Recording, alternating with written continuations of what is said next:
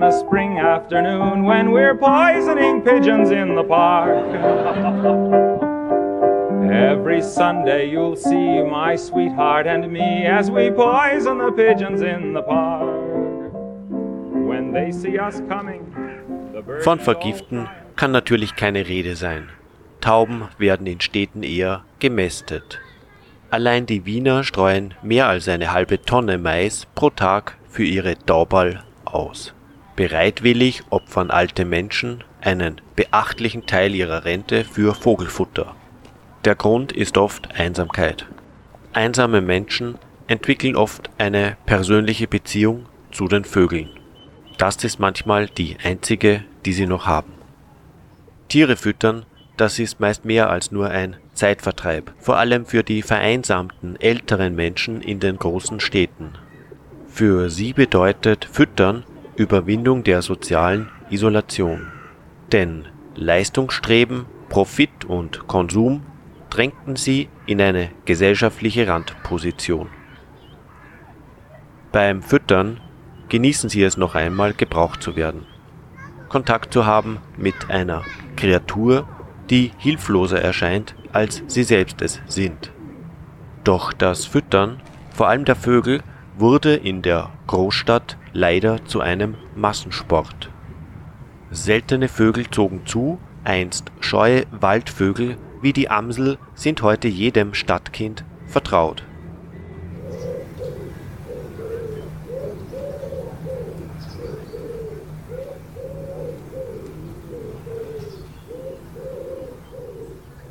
Aber eine Vogelart vermehrt sich enorm. Die Felsentaube. Wien allein hat einen Taubenbestand von 500.000. Die Tauben leben nur vom Füttern. Für diese aus der Türkei nach Europa eingewanderten Höhlenbrüter bieten die Städte ideale Schlupfwinkel und Nistplätze. Die Tauben suchen windgeschützte Orte, vor allem Plätze in Gebäudenecken, über Plastiken, bei Fensterumrahmungen oder Attika-Figuren auf. Dort sind es die Exkremente, die im Zusammenwirken mit den Niederschlagswässern den Stein bzw. die Verblechung der Gesimse stark angreifen. Die Kosten, um diese Schäden zu beseitigen, sind sehr beachtlich. Es ist die Aufstellung von Gerüsten notwendig, ebenso das Einziehen von Vögelflugnetzen, die jedoch mit der Zeit brüchig werden und immer wieder ersetzt werden müssen, damit die Baumaterialien vor Tauben geschützt sind. Unabhängig von der Jahreszeit im Sommer wie im Winter legt das Weibchen zwei Eier in kunstlos gebaute Nester. Das wiederholt sich alle acht bis zehn Wochen. Gut meint es die Stadtbevölkerung auch mit den Möwen. Tatsächlich füttert sie nur zur eigenen Befriedigung und das mit Begeisterung. Denn es ist ein Vergnügen, den weißen Flugakrobaten aus dem Norden beim Fliegen zuzuschauen. Diese immer zahlreicher werdende Wintergäste fischen nach Abfällen in den Kanälen. Denn durch Fäulnisprozesse und Wärmestau friert das Wasser ganz selten zu. In großen Schwärmen schädigen sie durch ihre Exkremente den Beton. Das ist auch bei den Enten der Fall, die immer zahlreicher Becken und Teiche in den Parks besiedeln.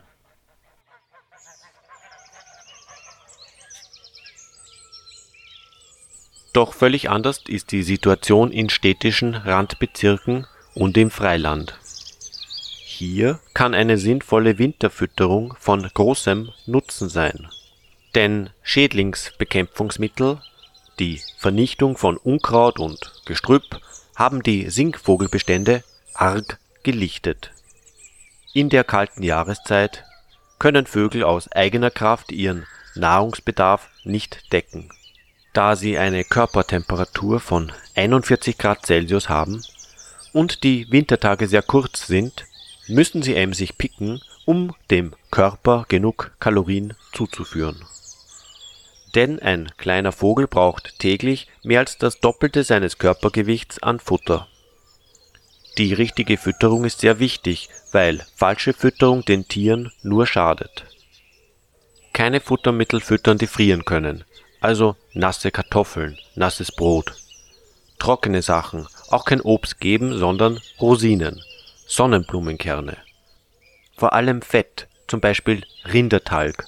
Man kann auch Hirse oder Hanf verfüttern. Also das, was die Vögel leicht aufnehmen können, was von Vogelart zu Vogelart sehr verschieden sein kann. Wichtig dabei ist vor allem eins, dass man nicht einfach Querwinter durchfüttert, also auch wenn es schön ist. Denn der Schrebergärtner geht hinaus in den Garten und füttert, wenn er in den Garten gehen kann. Wenn dann der Schlagschnee kommt, nasser Schnee oder Glatteis ist, dann geht er nicht hinaus. Und dann bekommen die Vögel kein Futter und verhungern. Und gerade an den Tagen, wo sie durch natürliche Quellen nicht an Nahrung kommen können, dann ist das Futtern besonders wichtig.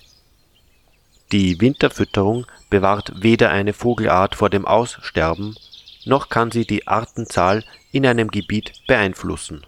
Aber die Individuenanzahl, mehr Vögel, das bedeutet im Sommer weniger Ungeziefer und Insektenplage.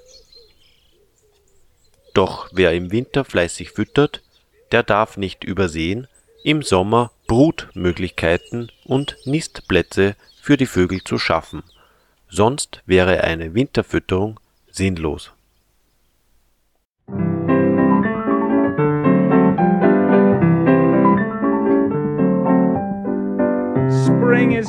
Spring is here. Life is skittles and life is beer. I think the loveliest time of the year is the spring. I do, don't you? Of course you do. But there's one thing that makes spring complete for me and makes every Sunday a treat for me. The world in tune on a spring afternoon when we're poisoning pigeons in the park. Every Sunday you'll see my sweetheart and me as we poison the pigeons in the park. When they see us coming, the birdies all try and hide but they still go for peanuts when coated with a cyan. The sun's shining bright, everything seems alright when we're poisoning pigeons in the park.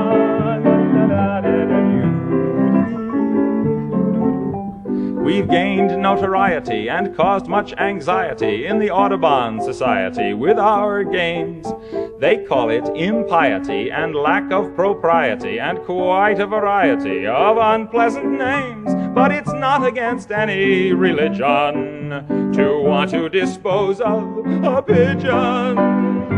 So if Sunday you're free, why don't you come with me and we'll poison the pigeons in the park? And maybe we'll do in a squirrel or two while we're poisoning pigeons in the park.